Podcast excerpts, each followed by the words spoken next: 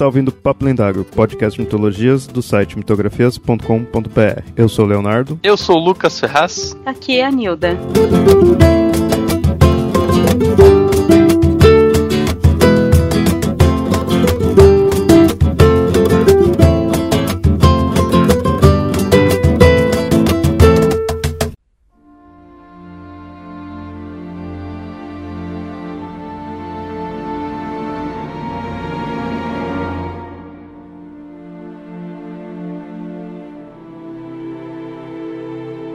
Lauri lantar lassi surine, injar unotti narve ramar alderon, injar velinti julmar vanier mior mar delissi voriva, andunne pella vardo telma nulluini jassen tintelari elini, o Mario airitare lirine.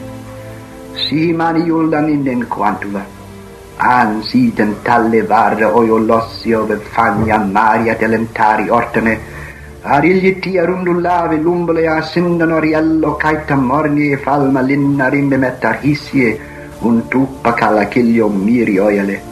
Si vannona romello vanno valimar. Na marie, na hiruvaglie valimar, na elie hiruva, na marie.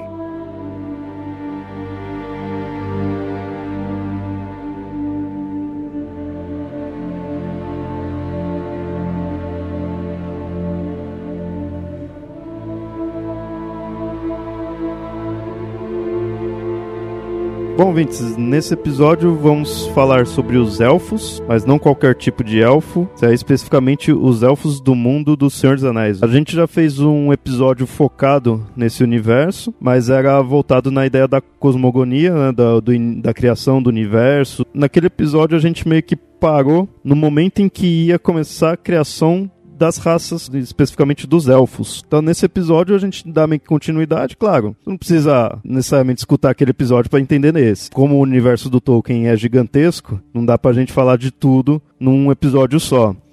Então, a gente vai falando das suas características episódio por episódio. E dessa vez, a gente vai pegar a raça dos elfos, que talvez seja uma das principais criações dentro desse universo, e vamos destrinchar. Então vai ter um episódio mas aí no futuro, sobre elfos em geral. Elfos da mitologia mesmo, de outras mídias, de RPG, né? Aí a gente vai se aprofundando nesses outros tipos de elfos, mas o do Tolkien, como é bem importante, tem bastante característica, a gente tá fazendo um episódio próprio para eles. Já ia perguntar como assim da mitologia mesmo? Tolkien é mitologia, mas esquece. Uma coisa que, que é claro na obra O Elfo de Tolkien ele marcou por ser um elfo bem diferente do, do que se tinha na maioria dos países escandinavos, né? Então, ele acabou se formando como uma coisa bem única. E para muita gente é, é, acabou sendo o único tipo de elfo que existe, né? Muita gente acabou conhecendo o conceito de elfo das obras do Tolkien. Né? Alguns do, do RPG, eu mesmo, assim, primeira vez que eu ouvi falar de elfo foi em RPG, em D&D. Só que ainda ou não, esse foi um mundo que veio da criação do Tolkien. Mas vamos focar aqui no, nos do, do Tolkien mesmo e já contar a origem. Que eu achei interessante que essa história de como eles foram, que eles foram criados e foram acordando, ela é meio até estranha a narrativa dela, assim, num um tem, tem um ritmo meio estranho, mas passa bem um que de origem mesmo. Interessante do Tolkien, do Silmarillion e tudo mais, é que tem muita coisa ali dentro que não foi escrita de uma forma literária, no sentido de que não é uma narrativa envolvente ou uma narrativa que foi feita para prender o leitor. Muita coisa ali dentro, principalmente no começo, no Lindale, na, na, quando nascem os elfos, quando eles despertam e tal, é realmente feito de uma forma bem descritiva, passo a passo, parece que está lendo um texto realmente mitológico. E isso, num contexto geral da obra, fica bem interessante, que passa bem a imagem de algo mitológico. Né? Os elfos, junto com os homens, né, os humanos, eles são de fato considerados filhos de Eru, ou filhos de Ilúvatar que seria o, o, deus mesmo. E os humanos eles vieram em segundo, é, vieram depois, e os elfos são então considerados os primogênitos. Quem acordou eles foi de fato Eru, e num local específico ali, per, é, perto da Baía de Cuivienen. Esse período era ainda o que é considerado Primeira Era. Tanto que nessa época não existia o Sol e Lua, apenas tinham estrelas no céu. Isso eu acho bem interessante de ter uma raça que, quando acordou, ainda não estava todo o universo como a gente conhece, tipo, criado. Ainda teria criações, né? Então, elfos que você veria no livro e na, nos filmes, tipo, é mais antigo que a própria que o próprio Sol. Né? Acho que a Galadriel, se não me engano, né? Ela é, é, é, muito bizarro. Aí você consegue ter a noção de quão velhos eles são. Tem Sim. também o lance de que na cosmogonia do Tolkien ele não falou faça-se luz, Eru não falou isso, então não tinha luz. Ele criou o mundo, colocou lá, era escuro e os Valar tinham que se virar, dar seus pulos, entendeu? Então primeiro teve as duas lâmpadas, que Morgoth destruiu. Aí eles falaram, poxa vida, e agora? Aí eles foram criando novas formas de, de, iluminar o mundo. Então, naquele quando os elfos surgiram, eles nem sabiam que ia ter sol e lua, porque não tinha nada ainda. Só tinha as estrelas mesmo. Quando os elfos surgiram, as estrelas eram novidade. Estava previsto que eles iriam nascer com as primeiras luzes que foram das estrelas. Então até as, as estrelas eram novidade. E é o que os iluminou. Quer dizer, antes disso era mais escuro ainda. E, e aí foram três elfos que acordaram Imin, Tata e Eneu. Depois deles olharem para as estrelas, eles viram as elfas, as, que seriam as futuras esposas deles, que ainda estavam dormindo. Eles ficaram encantados com, as bele com a beleza delas, com esse, esse encantamento deles, né, deles ficarem tão assim com elas, que eles começaram já a falar e a cantar. Eu achei legal essa ideia de dar ênfase na questão de que começou a cantar mais uma vez trazendo o conceito de música na criação do Tolkien. Eles ficaram impacientes, né, por causa das elfas, acho que tava a libido né, deles, acho que, aí eles ficaram assim que eles já acordaram elas, já ficaram apaixonados. E aí essas elfas passaram a ser chamados Iminie, Tatie e Elenie. Você vê que o nome veio de acordo com o marido, ou seja, é coisa patriarcal. É, esse fi é muito utilizado em nomes femininos ou é, substantivos, algumas coisas nas línguas, né, élficas. Tem que ficar comparando ainda muito, mas na Bíblia a gente tem algumas coisas meio assim. Um nome semelhante um caso que eu sei, não sei se tem mais, é o do Noé, que aí você põe um nome semelhante e é o nome da mulher. Analisando a Bíblia, fica aquela ideia que será que era o nome mesmo ou foi só para mostrar que era a mulher do, da pessoa? É, mas aqui já tem toda uma construção da parte da língua por causa do que o Tolkien fazia mesmo. Vocês falaram né, sobre a libido, né? Mas imagina, os caras acabaram de, de existir, então eles não. Assim, tudo é novo, maravilhoso e as sensações são todas novas e maravilhosas, né? É tudo realmente novo e você não controla. E agora assim que começa um, digamos assim, o refrão dessa história, porque é uma coisa que vai se repetindo bastante, que acordaram, né, esses três e mais as esposas deles. E aí, então, os três casais começaram a andar pelo local, foram para um gramado maior ainda, e lá estavam seis casais de elfos, e os homens também tinham acabado de acordar. Estão no mesmo estilo deles. Mas aí o, os três que chegaram, conforme eles estavam. Conforme eles vão encontrando mais elfos, eles vão, tipo, recrutando para eles. Nesse caso, o Imin declarou que os 12 elfos, né, os seis casais, fariam parte do grupo deles. Isso tem a ver mais pra frente na divisão lá do, das sub-raças. E aí eles acordaram as elfas, né, que também estava ali, e aí parti, e aí formou novos casais. Né? Essa história, né, que a gente vai contar, ela tem um elemento repetitivo e tem esse ar, essa coisa de explicar depois a formação das etnias élficas, né? Porque cada uma se formou daquele jeito. É bem interessante isso todo mundo ali acordou, formou-se os novos casais, esses novos tudo fazendo parte do grupo do Imin, e partiram novamente para outros locais. Nesse terceiro local, encontraram mais nove casais de elfos e, de novo, os elfos homens que tinham acabado de acordar. Só que aí nesse momento, o segundo elfo que a gente tinha citado no início, né, o Tata, que escolheu esses nove ca casais para ser do grupo dele. Continuou a caminhada, dessa vez encontraram um, num bosque 12 casais. E seguindo a lógica, dessa vez foi o elfo Eneu que escolheu esses novos elfos para fazer parte do grupo dele. E é interessante, conforme os elfos vão acordando, vão caminhando pelo local, pelo mundo, né? Apesar de ainda não, não era todo o mundo ali que eles estavam conhecendo, mas é, eles já estavam nomeando as coisas. Eles já criavam nomes, criavam palavras e canções. Uma das primeiras coisas que eles nomearam foram as estrelas, né? Que eles começaram a chamar de Ellen. E aí que eles continuaram a caminhada deles, cada vez o grupo aumentando mais. Já mostra que cada um dos elfos os primeiros, os três primeiros já tinham um grupo deles. Só que o Imin, que foi o primeiro, ele viu que ele é o que tinha menos elfos. Eles estavam já na esperança de encontrar mais elfos, então o Imin pensou, preciso escolher de novo. Fui apressado em escolher primeiro, fui no grupo que tinha menos. Mas eles continuaram, encontraram mais casais, dessa vez 18 casais de elfos. Sei que vai sempre aumentando. Tanto o local onde eles vão é sempre um local maior e sempre com mais elfo. E interessante, sempre em casais. Tinha sempre um, uma elfa para um elfo. Só que aí desses 18 casais, o Imin pensou bem, ah, não, ainda não. Tipo, quero mais elfos pro, pro meu grupo, mas não vou pegar agora. E então o Tata é, resolveu agrupar para ele. Que aí não eram 18 casais, um total de 36 elfos. E aí beleza, aumentou o grupo, continuaram caminhada até um lago escuro onde tinha uma cachoeira e tinha mais elfos e elfas lá. Nesse caso, eles já estavam todos acordados, formavam um grupo de 24 casais. O Imin novamente ficou meio assim de escolher, o Enel foi lá e escolheu esses 48 elfos. Quer dizer, o Imin queria, queria mais elfos, mas chegava na hora mesmo, sei lá, ficava com vergonha, não escolhia. Ele percebeu que cada grupo era maior.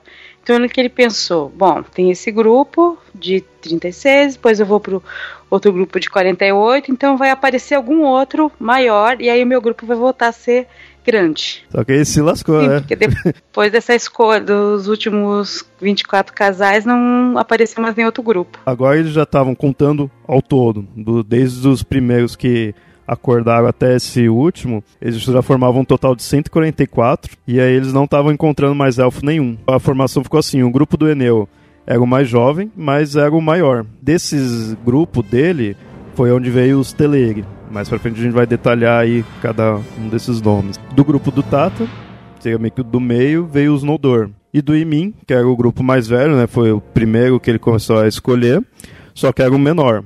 E aí veio os Vaniar.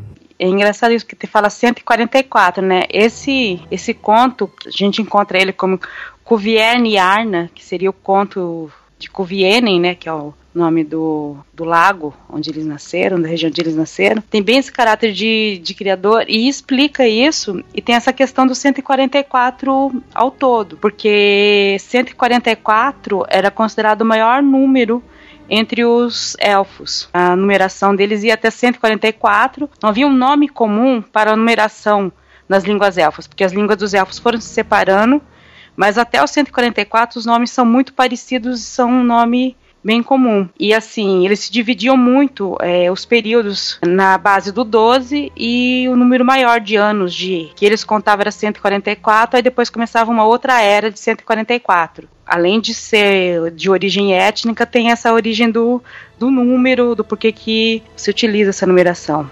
É uma origem mítica. Até essa parte é basicamente a origem dos elfos mesmo. E como eu tinha falado no início, é uma narrativa meio assim estranha, né, o ritmo dela, é repetitivo assim tudo, mas ela tem bem um quê mitológico, comparando, né, com a, você vê a mitologia nórdica, já contei alguns episódios do Papo Lendário a origem do, das classes sociais, que é o Rendel, que ele passa em três casas, cada uma com uma, um nível né, de, de classe né, diferente, e aí gera as classes das sociedades, pobre, médio e rico. Então, não que aqui tenha a ideia da, da classe, mas é bem aquela coisa assim de a gente tem esses grupos de pessoas, ou no caso aí de elfos, então qual que seria a origem desses três grupos? Então a gente já já vai ter a história do qual vai diferenciar eles. Já mostra na, na origem deles como vai mudando. Na, na própria Bíblia, quando tem a ideia depois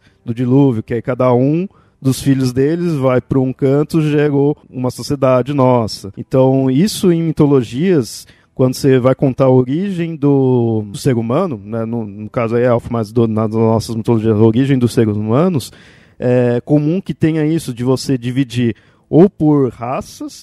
Etnia, né, hoje. Ou por etnias, é. A gente pode dizer etnias ou classes sociais, que muitas vezes antigamente era meio que tratado tão diferente quanto etnias. Né? Não sei se o Lucas sabe qual é a principal diferença, pelo menos física, entre eles. Os Vaniar são os loiros, os Noldors de cabelo escuro e olhos cinzentos e os Teleri de cabelo prateado. Então tinha loiro, prateado e Isso. moreno, assim. Não tinha nenhum ruivo. Ah, tem, tem alguns que são descritos como ruivos, sim. Mas assim, é, não é que a, é, digamos assim, a principal é, característica que os distingue, mas é, havia variações entre eles. É, porque aquela elfa do filme do Hobbit é ruiva. Ela Que não elfa? existe. Ela não existe. Esto não existe. Elfa no Hobbit? gente, não tem nem mulher no Hobbit, É. gente do céu. Mas foi uma elfa falsificada que o PJ pegou da Irlanda. Mas é, tinha, pelo menos um dos filhos do Fëanor era ruivo. Tá? Houve a mistura entre as ra- assim, entre as etnias, houve algumas diferenças, mas essa era, foi sempre considerada uma das principais e também justifica algumas preferências, é, habilidades, né? Os Teleri sempre foram mais ligados à água e à música, então eles são, eram excelentes barqueiros. Os Noldor eram excelentes artesãos, artífice. Os Vanya, eu não sei.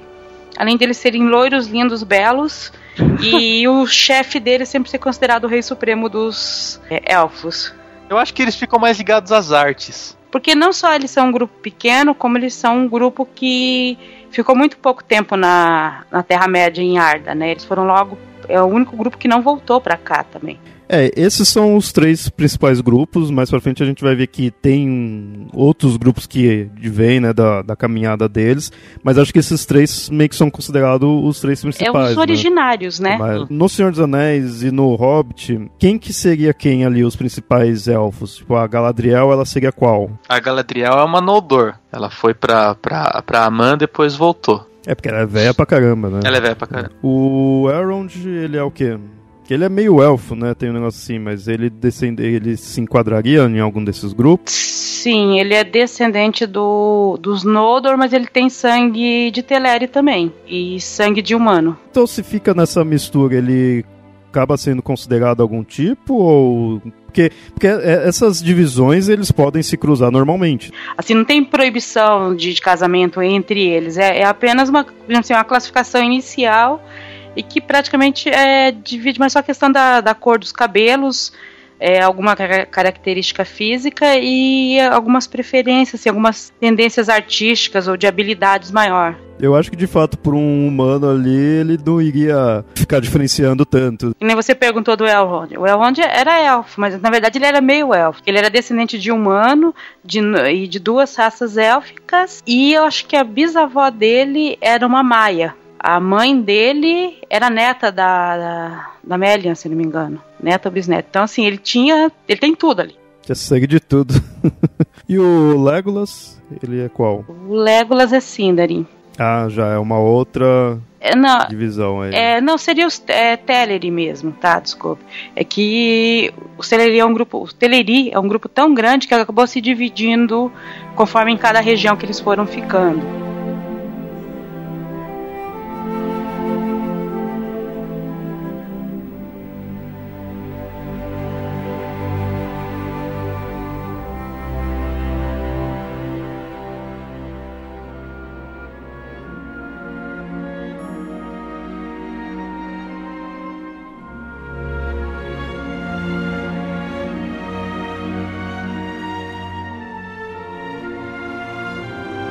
Tinha uma hora aí citado os Valas, né? Eu, eu vendo pela história deles, quem o Vala que descobriu eles foi o Oromi. Esse era o caçador.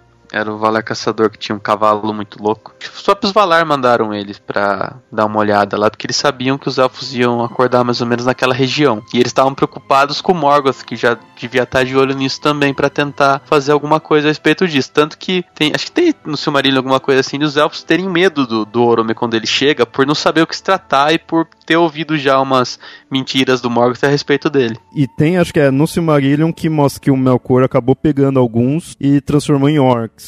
Mas eu também ouvi falar que isso daí não, não é tão canônico assim, né? Não é tão oficial, não sabe. O Tolkien chegou a fazer algumas mudanças disso, de os elfos terem se tornado orcs, então fica meio nebuloso. O negócio é que o Silmarillion nunca foi completado 100%. E o Tolkien sempre mudava de ideia o tempo todo. No fim da vida ali, quando ele sentou pra tentar finalizar o trabalho, ele acabou se perdendo em questões filosóficas assim da natureza dos seres do mundo dele, entendeu? Da natureza da alma, da, do, do, da morte dos homens e tal. E ele ficou tão preso nisso que ele acabou não decidindo quase nada e não definindo muita coisa, mas ele ficou com umas dúvidas a respeito disso, do espírito dos orcs, se ele tinha ou não, se ele realmente deveriam vir de elfos corrompidos ou não, e etc. Mas é a versão mais aceita em geral. O Morgoth não tinha o poder de criar seres novos, só de corromper o que já existia. É, isso que eu ia perguntar, porque se não foi assim, da onde que veio, né, os orcs? Né? Tem um texto do Tolkien em que ele diz que é, os orcs eram seres que tinham muito ódio, o ódio maior deles era contra o Melkor, porque o Melkor tirou deles a essência deles, o que eles deveriam ser. E aí o Tolkien ficou nessa de pensar assim, pô, mas se eles vieram dos elfos, eles têm que ter alma, e se eles têm alma, o que acontece com eles quando eles morrem e tal? E esse tipo de questão ele nunca resolveu. Ele criava e ficava encucado com a própria criação. Era uma coisa que pesava muito para ele, porque ele queria fechar isso, ele queria deixar as definições da vida e do, do pós-vida muito bem feitas. Bom, e agora começa o contato dos elfos com os Valar, do Oromê ter ido até eles, e aí com isso ele levou para Valinor três elfos, e aí seria cada elfo de um desses grupos. Eles não são os elfos originais, né, os primordiais, mas cada um representando um desses grupos que é o Ingwe, o Finwë e o Elwë. Assim, por que, que ele levou esses três primeiros elfos, né? O grupo de elfos que ele encontrou ficaram desconfiados do Orome e depois ficaram desconfiados da, da proposta de fazer uma viagem longa para um local desconhecido. E aí eles diziam que tinha luz, que tinha isso, eles nem sabiam que era luz. Então, eles mandaram, foram embaixadores mesmo, né? Vamos lá ver o que, que é isso. E depois, quando eles retornaram, eles contaram o que viram, né? Para convencer os elfos a fazer a caminhada. Só que aí, mesmo assim, alguns ainda não quiseram aceitar, que aí são os que são chamados de relutantes, que são chamados de avari. Você pensa, o cara tá lá, pelo menos ali ele sabe viver. vou para um outro local que eu não sei o que é, o que que tem. Mas, mas, eles chegaram a ter alguma modificação, alguma maldição, algo do tipo? Ou simplesmente são os que não quiseram? Não, eles só não quiseram ir mesmo.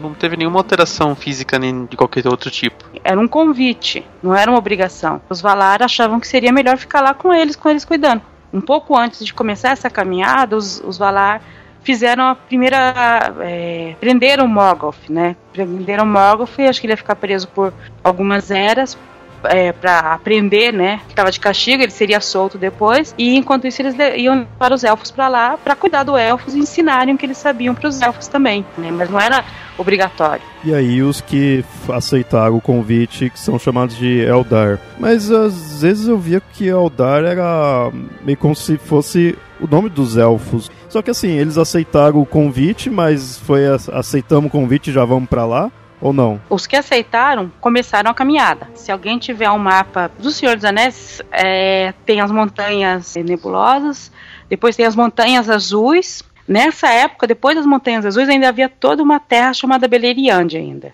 Para daí chegar no mar que, dá, que daria acesso a Valinor. Então, assim, eles foram convidados, os que aceitaram, aí sim que começa a caminhada deles. E aí começam a se perderem alguns ali e formar outros grupos, né, como a gente vai ver agora é, alguns Teleg, quando eles ficaram né, com medo das montanhas nebulosas, não quiseram cruzar, e aí ficaram nos vales de Anduin, e aí formou-se um outro grupo, que são chamados de Nandor. É interessante e... ver também que só os Teleri foram ficando para trás aos poucos. Os Noldor e os Vanyar todos foram para Aman a princípio. E os Teleri tem uma outra particularidade que o Ewe foi o líder deles que foi para Aman como emissário, né, para conhecer lá e tal, e depois voltou. Só que ele é um grupo muito grande e o Ewe tinha um irmão chamado Owe, então eles acabaram repartindo ali a liderança do grupo na, na caminhada. Até se for ver é o mais óbvio, né, dos Teleres terem tudo essas divisões que eles foram os maiores. E esse que o Lucas falou foi porque alguns continuaram, só que o Ewe se perdeu. Alguns começaram a procurar ele, enquanto que é, os outros elegeram o irmão dele, né, que era o Owe, e aí começou a se formar outro grupo. O Owe, ele se perdeu em termos, né, que ele encontrou uma Maia muito bonita, ficou encantado com ela e ficou por um tempão num bosque lá com ela. Foi bem se perdeu, né? O negócio da descrição do Tolkien também, que esse negócio bem mitológico, fala no livro que ele encontrou a Melian e eles ficaram anos olhando um pro outro só. De mãos dadas. E com essa mente suja aí com os elfos aí. É, é engraçado porque se repete algumas, em algumas outras, se não me engano, acho que na história de Beren e Lúthien, que os dois vão de mão, como é que é? Se encontram de mão, e vão de mão dadas pra floresta, né? Aí num grupo de amigos e que estudam Tolkien, a gente começou a utilizar que o pessoal como é que é? Vamos sair de mão dadas pelos bosques, entendeu? Tem um significado Tolkien era vitoriano, né? Então ele inventou uma maneira de dizer que o casal tava indo dar uma por aí, vamos lá namorar. Tá, só para simplificar, o Ewe depois passou a ser chamado de Elu, que aí fica mais fácil para diferenciar o Ewe do Owe. E o Ewe foi o que se perdeu, o Owe, que é o irmão dele, foi o que continuou. Então, tem uma turma que ficou procurando o Ewe, o Elu. Com o tempo, né, eles tiveram que eleger é, quem ia ser o líder deles. O Elu apareceu depois de um tempo com a Merlin e ele fundou um reino na floresta. Mas um grupo desses é, Teleri queriam ficar à beira-mar. E aí o líder deles foi ser o Kirdan. É, aí formam um grupo que é chamado de Falatrim. Esse Kirdan, ele, ele é mais velho que a Galadriel e ele estava na Terra-média na época do, da Guerra do Anel ainda. Cuidava Ele- dos portos cinzentos. Isso, é, ele é o elfo das barbas. Que ele teria barba? Ele tem. Ah, olha só. Porque sempre tem aquela coisa, né, de elfo não ter barba. Claro E aí é uma tem discussão pior que asa de Balrog, eu não quero nem falar disso. não. É bom. pior, não sei, eu não sei qual que é pior. É. Eu sou das defensoras das barbas élficas, né? E outros Teleres que ficaram em Beleriand foram os que se tornaram os Sindar, né? O, é o Legolas, né, que tinha falado que ele era... Isso. Ele é da. Então, há, não há certeza, mas há histórias de que, por exemplo, o pai dele acabou migrando desse grupo, né? Depois de todas as guerras que acontecem, destruição, no final do, das histórias que tem no Silmarillion, é, acabam migrando para oeste e eles acabam se tornando líderes do povo da Floresta da Tre- das Trevas, né? E talvez no- entre o povo das Florestas das Trevas tenha muito dos Nandor e dos Avari também. Mas como eles eram provavelmente um povo mais os Sindar que vieram, que retornaram, né, depois das guerras para lá, eram mais versados em guerras e até em artes, né, de construção, provavelmente eles se tornaram os líderes desse grupo. Nossa, é muita divisão assim. Então vamos dar uma resumida aqui. Os Vaniars são os primeiros a partir para o oeste. Eles foram li- liderados pelo Ingwe. Eu tava vendo aqui que o nome deles significa loiros, né? Então, normal, eles seriam. Esse seria bem a ideia clássica de elfo, né? É a coisa mais pomposa, eu acho. Os Noldor foram os segundos a partirem, eram liderados pelo Finwë. O nome deles significa sábios. Os Teleri são os maiores, né? Por isso também foram os que tiveram mais subdivisões. Foi liderados pelo Ewe e depois pelo, pelo Elu, né? E depois pelo irmão dele, Owe. Os Avaris são os relutantes, os que não quiseram ir. E aí a gente tem também um termo aqui que é o Maniar, que é- são os que saíram para o oeste, mas não chegaram em Amã. Os Maniar engloba todo mundo que não pisou em Amã. Basicamente, todas aquelas subdivisões de Teleri que não foram pra Amã são Maniar. Menos os Avari, né? Menos os Avari. Depois tem outra ainda. Que é assim, todo mundo que saiu na marcha, mas não chegou em Amã, é o Maniar. Certo? Aí quando você pega os Avari, que é os que não saíram na marcha e junta com esses, junta, formam os Morikendi. Que é o grupo maior de todos os que não, não chegaram em Amã, tendo começado a ir ou não. E aí esses Humaniar, né, que é os que não chegaram lá a Amã, se dividem em Eglat, que seria o povo abandonado, né, que ficaram à procura do El- Elu, os Sindar, né, significam os cinzentos, que a gente tinha falado, e os Nandor, que a gente também falou que eram os que dão meia volta, os que não atravessaram as montanhas. Só que assim, tem essas divisões, mas não tem conflito entre eles, ou teria assim, ou de fato é, é é uma coisa só, só muda por questão de designação? Ou seriam etnias mesmo, pode dizer que seriam etnias. eles vão se tornando de certa forma. que Você pode ver que os Noldor, quando voltam pra para Beleriand e para Terra-média e tal, tendem a tratar eles como inferiores, né? Mas é uma coisa mais de elitismo mesmo, porque eles se acham superiores porque foram para Amã e viram a luz das árvores, etc. Eles acabam tendo costumes diferentes, línguas diferentes. Apesar de serem línguas muito próximas, mas são línguas diferentes. Os Nandor, inclusive, são vegetarianos, né, o que não se repete nas outras etnias élficas. Né? Pelo menos os Nandor são os únicos que se tem certeza que eram vegetarianos, mas os outros, há relato de, deles caçarem e tal. Mas então fica mais nessa diferenciação cultural, né? Não chega nenhum assim, tipo, ah, tal subraça vive mais, tal subraça tem outras características, assim, é mais aquela ideia cultural de sociedade. Eles conseguiriam é, ter família entre eles. É a diferença é étnica mesmo, né? Étnica cultural. Não havia, onde eu saiba, proibição de casamento entre eles, nem nada. Havia, assim, às vezes, quando um povo um rei ou um reino estava bravo, rompeu com outro reino, esses relacionamentos ficavam mais difíceis. E você falou da ideia de romper, que nem a gente vê, que elfo e humano, elfo e anão tem briga, é possível até ter guerras e tudo, mas e entre eles? Eles se aceitavam ou ficava uma coisa de, de inimizade em algum momento? Os Noldor, é, eles eram bem briguentos e causaram briga entre elfos, principalmente depois do nascimento do Fëanor, da criação da Silmaril e tudo mais. Houve até algumas guerras entre elfos. Assim, não chega a ser guerra, mas conflitos. E depois esses conflitos geraram uma má vontade, um, uma rixa ali, etc. Porque o Fëanor acabou fazendo uma cagada lá em Amã e atacando o povo do Owe. Então, quando eles vieram para a Terra-média, o Elu não tinha nenhuma boa vontade com eles. Então cria-se uma rixa ali, uma situação bem tensa. É, porque a única batalha que, que, que eu me lembro, uma batalha entre elfos, foi essa no Feanor acaba causando, né? E com isso todos os Noldor, mesmo os que não participaram dessa batalha, são muito mal vistos. E eles tratam os, os que ficaram como inferiores. Então, às vezes, um pedido de ajuda não era atendido tão prontamente como deveria, coisas desse tipo. Que a gente olha os elfos, principalmente assim no do Tolkien, mesmo até que às vezes eles, apare eles aparentem ser meio indiferentes, algumas coisas assim, eles passam a ideia de serem bons.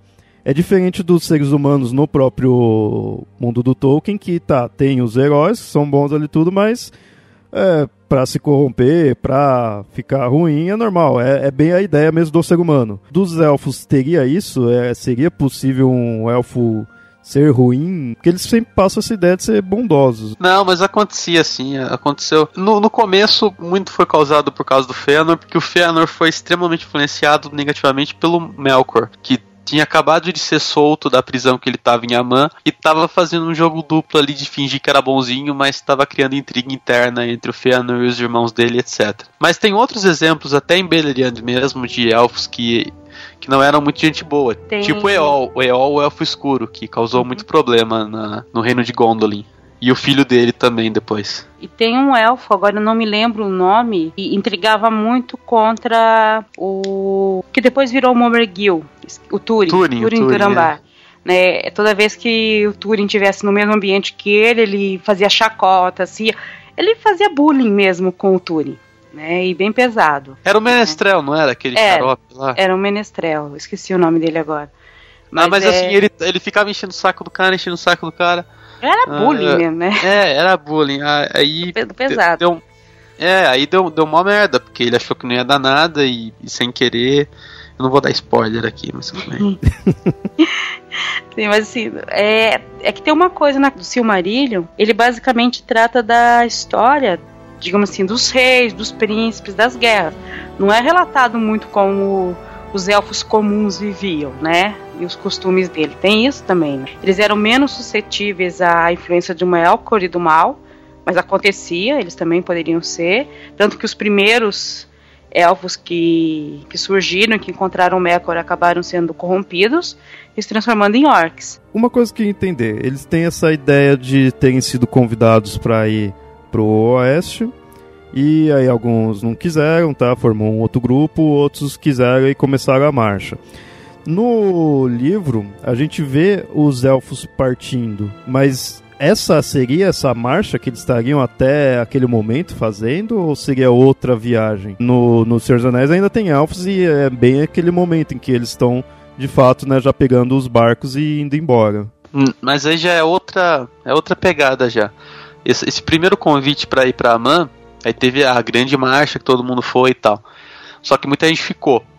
Só que o convite permaneceu aberto, entendeu? Os, os elfos tinham acesso livre a, a Aman para sempre, entendeu? A grande marcha foi uma, aconteceu, acabou. Aí quem ficou depois tinha essa possibilidade de ir ainda. E aí, com o tempo dos elfos chegando ao fim, o domínio deles diminuindo bastante e a humanidade tomando mais a, a frente das coisas, aconteceu de naturalmente eles irem, irem embora aos poucos estava previsto que os, os, que viessem depois dos elfos, Arda, né, que seria a Terra, ficaria para eles. Apesar que os elfos não podem se desligar totalmente, né, de Arda. É, passa, passa bem a ideia de os elfos serem de um tempo mais antigo, né? Tudo bem que no geral do Senhor dos Anéis do Tolkien é um mundo mais antigo, mas já mostra a ideia de, da passagem para os humanos. Por isso que a gente não vê elfo por aí. Os elfos já foi tudo embora.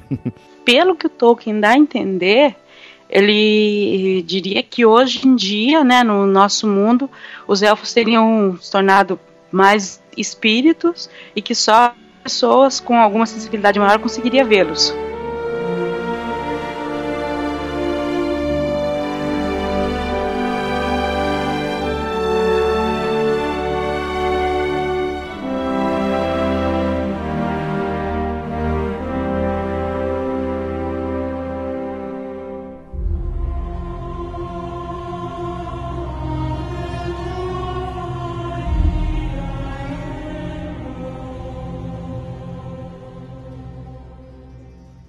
Bom, vamos falar algumas características né, dos elfos que diferenciam ele dos humanos, que não é apenas orelhas pontudas. Desde o do nascimento deles já é diferente né, do, dos seres humanos. É natural que eles fiquem um ano de gestação. E uma coisa que eu achei interessante vendo, o, o nascimento deles não é comemorado, é a concepção deles. Então é no, no dia que estão de mão dadas, né? Assim que, que se comemora.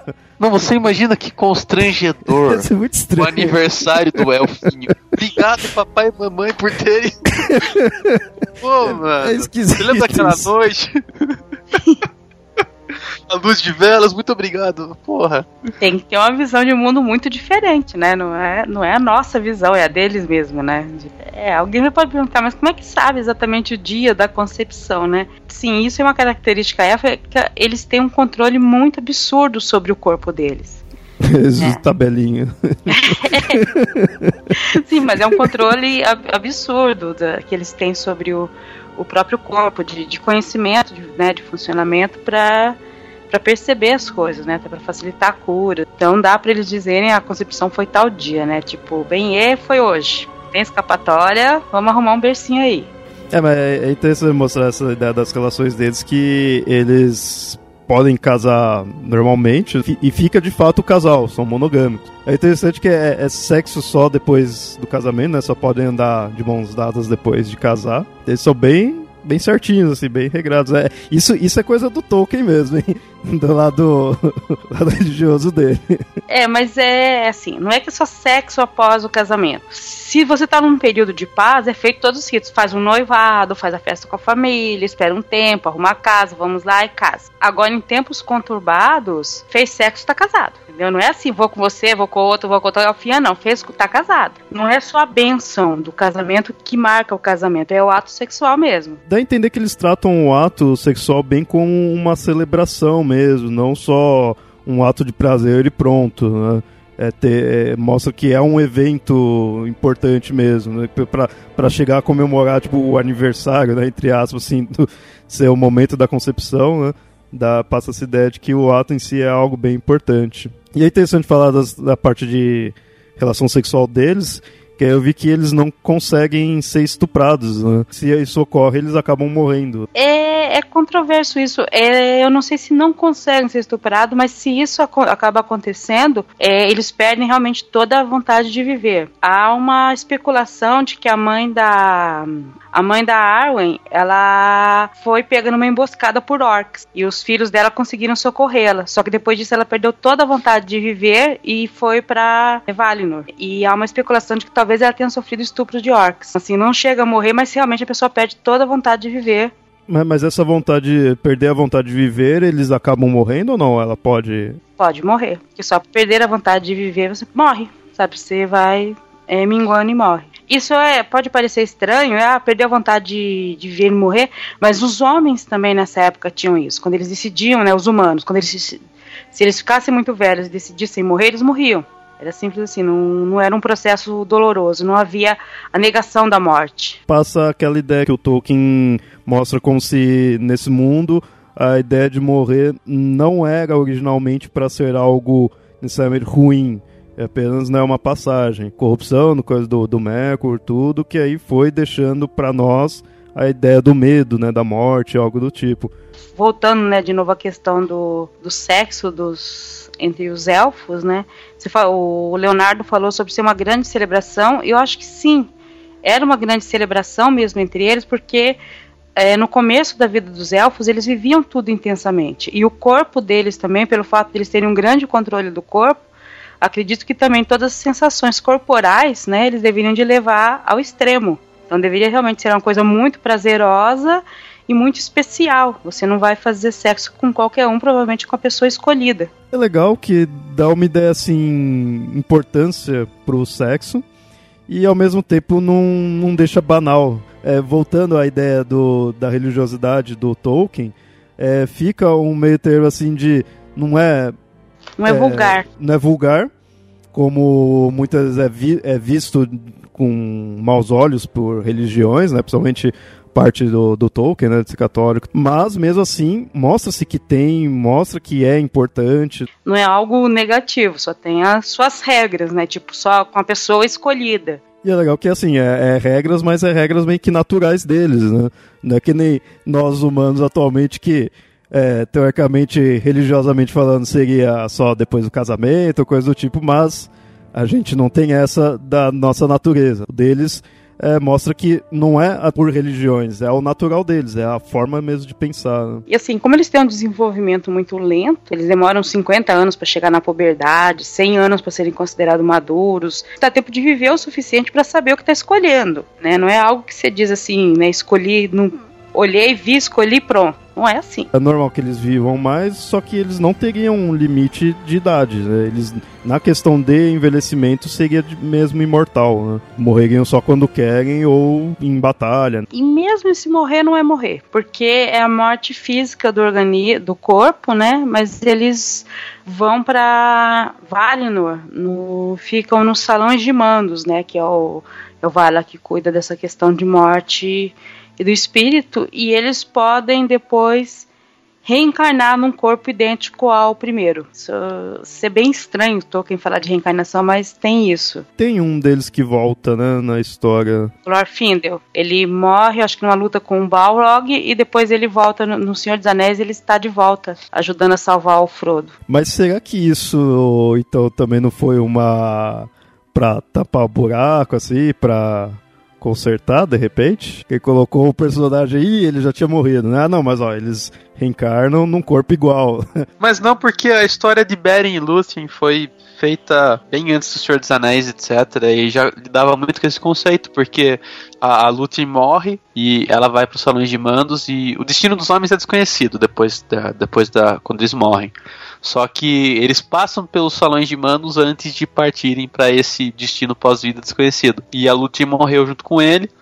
E ela foi clamar para Mandos deixar ele voltar para viver uma vida humana com ela. E os dois voltam a viver, só que aí ela vive só uma vida humana normal. Mas aí a gente já tem, é, de certa forma, esse conceito de renascimento dos elfos, porque ela podia ter voltado sozinha, entendeu? E recomeçado a vida dela como uma elfa. É que muitos deles acabam reencarnando, mas ficando mesmo lá em Valinor né, que é um uhum. local mais agradável. Porque assim, os elfos, o destino deles é viver enquanto existir Arda, enquanto o mundo existir. E aí fim, fim mesmo, né? Fim, não fim mesmo. de ir pra Mandos, poder voltar ou não. Chega o, come o cometa aqui, explode tudo e acabou. Senão Senão eles estão aqui. Então, tecnicamente, de repente, poderia vir a... os elfos, poderia reencarnar aí, né? A gente encontrar, assim. Teoricamente, sim.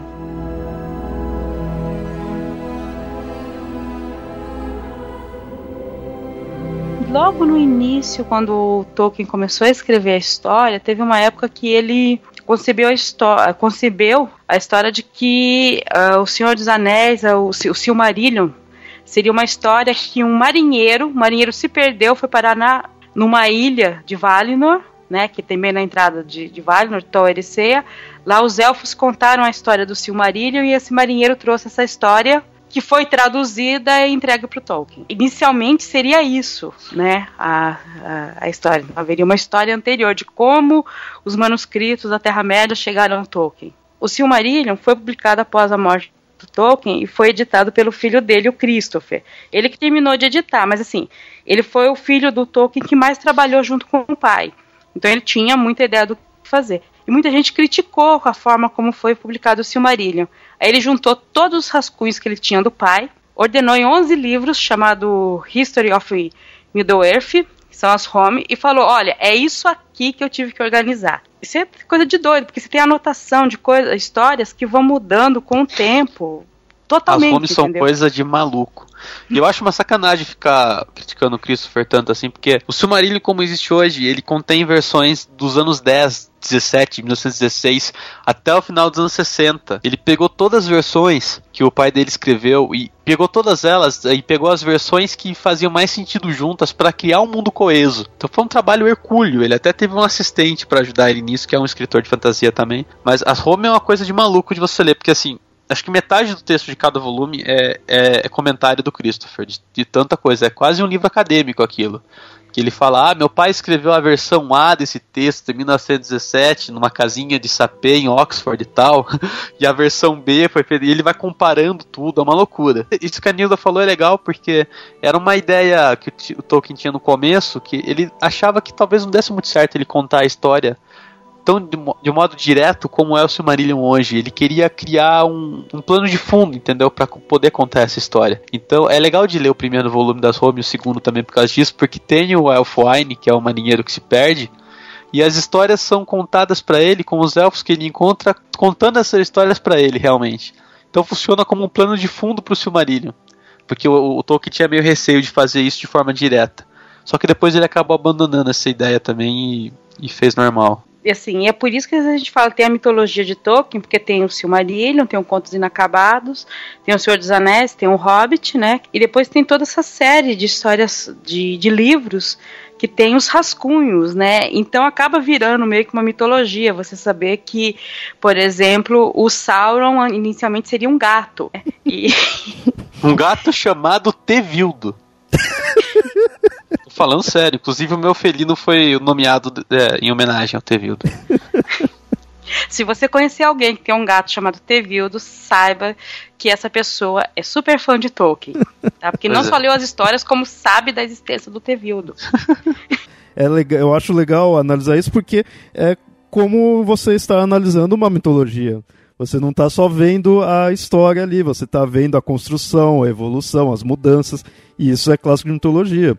E dos próprios elfos você encontra muito disso, né? Dessas mudanças que o Tolkien foi fazendo. Ele tem outras obras, né, que chega a tratar de elfos, até fora do, do Senhor dos Anéis, até fora desse mundo. Então você vê que ele já foi pegando os, as criaturas mitológicas, trabalhando nelas até de fato criar né, o, o mundo do Senhor dos Anéis. Tem um livro que é chamado O Livro dos Contos Perdidos, que ele desenvolve um tema de uma raça pequena que aí no caso seria mais parecido com Fada. É, é no primeiro, é o primeiro do Book of Lost Tales, o livro dos Contos Perdidos é o primeiro. E é justamente esses são os elfos que o que o Elfoine encontra, que o marinheiro encontra na ilha de Eressëa. O interessante é que é, você vê, é elfo e fada. Até quando a gente for fazer o episódio de elfos mesmo, a gente vai ver melhor essa relação.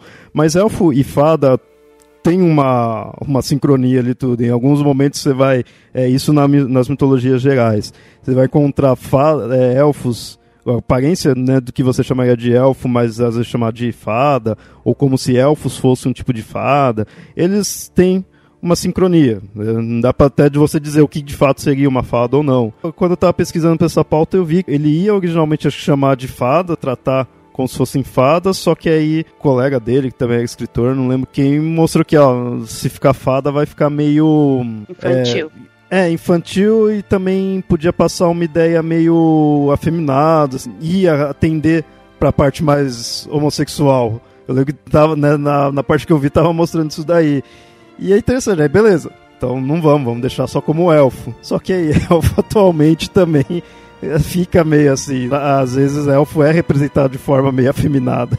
Aí eu vou falar que é, é, um dos problemas de ler Tolkien, né? Eu, tenho, eu não leio em inglês, mas eu tenho um colega que ele tem a Some e eles falam: olha, é inglês do começo do século XX, que é totalmente diferente do nosso inglês atual, e é inglês da Inglaterra. Além disso, O Senhor dos Anéis foi escrito no final da década de 40 e naquela época não tinha nenhum problema você dizer que alguém era gay. Porque gay queria dizer apenas que a pessoa era alegre. Então, realmente, o Sam fala que elfos são gays. Na metade da década de 80, gay adquiriu um outro significado no mundo todo, não só na língua inglesa. Naquela época, seria estranho você colocar algo homossexual, mas você poderia colocar ele alegre. Né? e atualmente, se colocar alegre, o pessoal já vai fazer a analogia, né? É mudança cultural. É, não tem nada a ver, mas se alguém assistiu o primeiro filme do Shrek, logo no final tem, depois do final dos letreiros, eles ficam dançando, né? E aí os alegres rapazes de Sherwood ficam dançando uhum. é, Village People, porque eles são the gay guys de Sherwood. Mas bom. isso na Idade Média, entendeu? Eu queria dizer apenas que eles eram rapazes que gostavam de cantar e dançar, entendeu? Nada mais que isso. E outra coisa de, de que tava bem complicado de ler as home é que o Tolkien estava desenvolvendo o idioma ainda, os idiomas élficos, ele não tinha isso pronto, estava em criação e tal. E os nomes dos personagens mudam no meio da história o tempo todo. E aí o, o Christopher sempre faz anotações. Ele mudou aqui, tá, para o som ficar diferente, não sei o que, é uma loucura. É legal você ter falado essa ideia do nome, que é duas coisas relacionadas à origem dos elfos. Eu tava vendo que os três elfos seriam os principais lá de considerar como embaixadores lá, o Ingwe, Finwë e Elwë, eles originalmente era para ter sido os primeiros mesmo. Não só os embaixadores. Né? E o Ingwe, como sabem, né, Tolkien pegou conceitos da mitologia nórdica, os elfos. O deus Frey é encontrado com o nome de Ingwe Frey na mitologia nórdica. E o Frey, de fato, ele é a divindade mais próxima do, dos elfos. Ele, muitas vezes, como é representado na mitologia nórdica ele tem cara de elfo. É que Tolkien era professor de, de inglês antigo e tudo mais, ele tinha uma grande proximidade com, com esses relatos antigos de, de literatura anglo-saxã e tudo mais. Certamente ele sabia disso tudo, tava fazendo uma brincadeira ali. Não tem como falar que, olha, que coincidência. Parte da ideia que ele tinha com a primeira versão do seu marido, que ele queria criar o plano de fundo do marinheiro e tudo mais, era que o marinheiro Elfwine teria uma relação com os personagens de Beowulf. E ele queria fazer ali uma ponte entre a mitologia que ele estava criando e linkar com a nossa, com a nossa realidade através de Beowulf. Para dizer que ele criou toda uma mitologia própria da Inglaterra que ia se relacionar a partir de Beowulf. Mas depois ele abandonou tudo.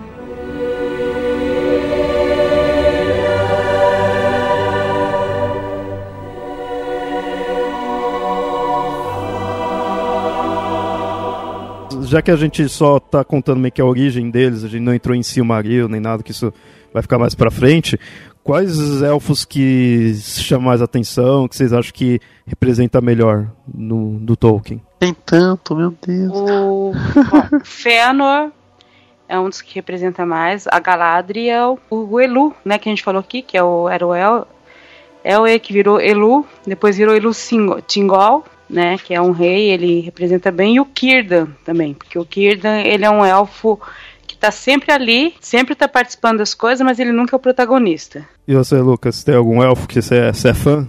Você pediu autógrafo? Que eu pedi. ah, eu pediria pro Círdan, já, come... já aviso. Só porque ele tem barbas, né? Sim.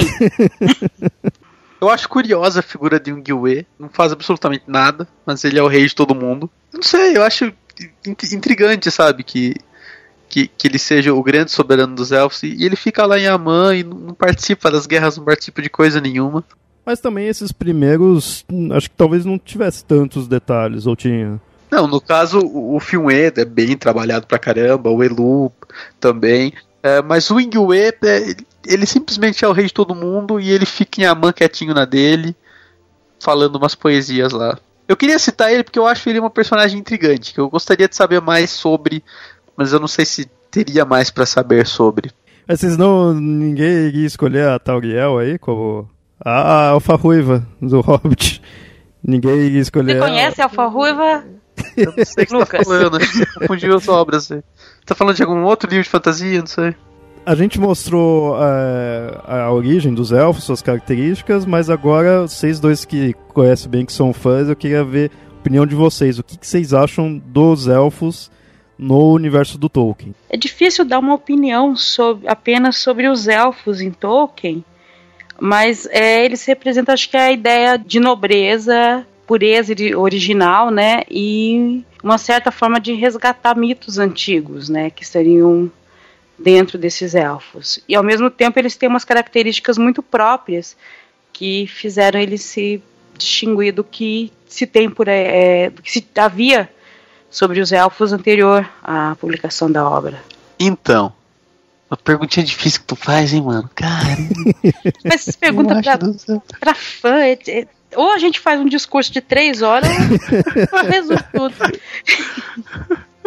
É, então, eu acho legal os elfos. Pera um pouquinho.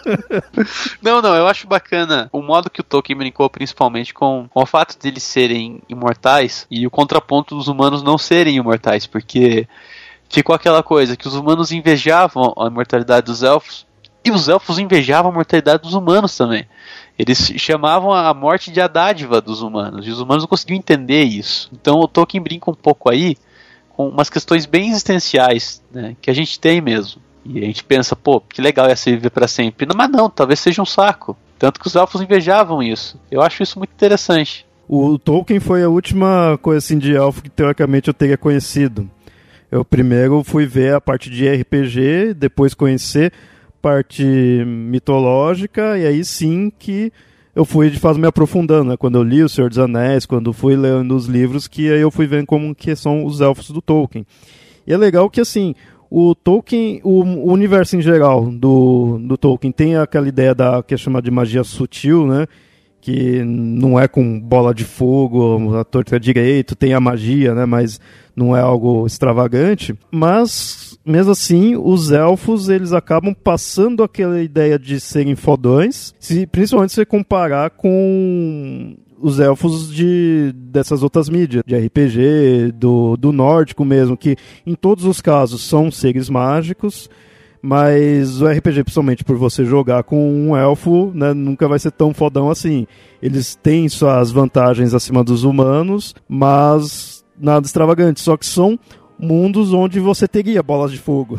Seriam mundos extravagantes. E do Tolkien não, ele é sutil, mas ao mesmo tempo com isso ele põe os elfos como algo bem, bem mais poderoso. Para mim passa aquela ideia, ele é poderoso, tem aquele encantamento, então fica uma coisa bem subjetiva. E isso, se você for ver, ele pegou de uma raça que até passa um pouco aquela ideia de, um, de algo de um encantamento, mas é só uma outra raça mágica. Não, não, chega aos pés do que de fato seriam os deuses do Tolkien, não. Do Tolkien, tudo bem, eles não são Valars, estão, estão abaixo, mas eles passam um, um que bem fodão. E um fodão assim, bem mágico. É aquela coisa de encantar. Isso que eu acho legal. Ele é fodão, mas sutil.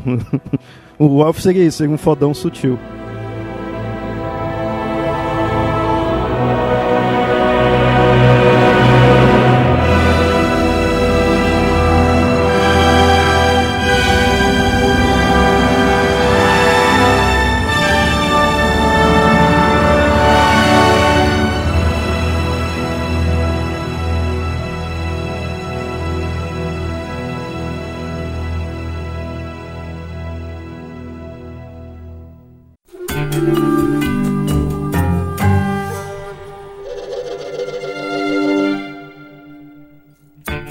Bom, ouvintes, então esse foi o episódio aí de elfos tolkienianos. Como falei anteriormente, a gente vai ter um episódio de elfos de outras mitologias. E aí é interessante para a gente comparar com da onde né, o Tolkien pegou, ver as, as diferenças. Vai ter mais episódios aí do mundo do Tolkien, com certeza, mais aí relacionados também a elfos. Então aguardem. Fiquem à vontade aí de comentar, comentar mais sobre elfos, o que, vocês acham dos elfos, algum que vocês achem mais interessante, né? Vocês podem comentar no site ou mandar e-mails para contato@mitografias.com.br. E até mais.